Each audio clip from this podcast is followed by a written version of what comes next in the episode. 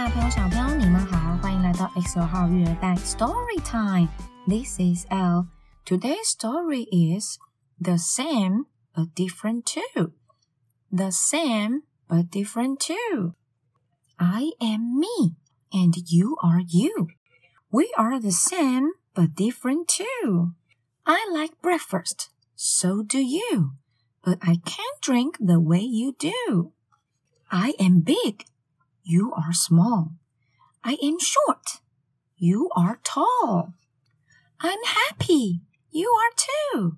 I can climb as high as you. I am friendly, you are gruff. I am gentle, you are rough. I am playful, you are too. I can't hide as well as you. I am hot, you are cold.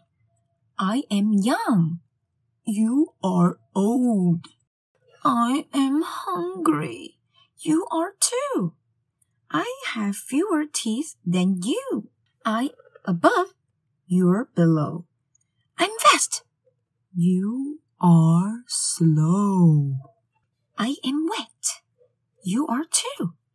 I can splash and swim like you. I. You are loud. I'm alone. You're in a crowd. I am listening. You are too. I love stories. So do you. Now I'm sleepy. Oh. You are too. Good night, me, and good night, you. 小朋友，故事结束喽。 这一本书呢，有提到了一些相同的和不同的。相同的，the same，the same；不同的，different，different。想要借由这本书来跟各位大朋友、小朋友说。每一个人都是独一无二的哦。虽然我们会有一些共同的地方，有一些共同点，但是我们绝对是不一样的哦。所以呢，不用想着什么事情都要跟别人一样，我们可以创造出我们自己最特别、最厉害的地方哦。所以，我们一起来练习一下今天的两个字。第一个，the same，the same。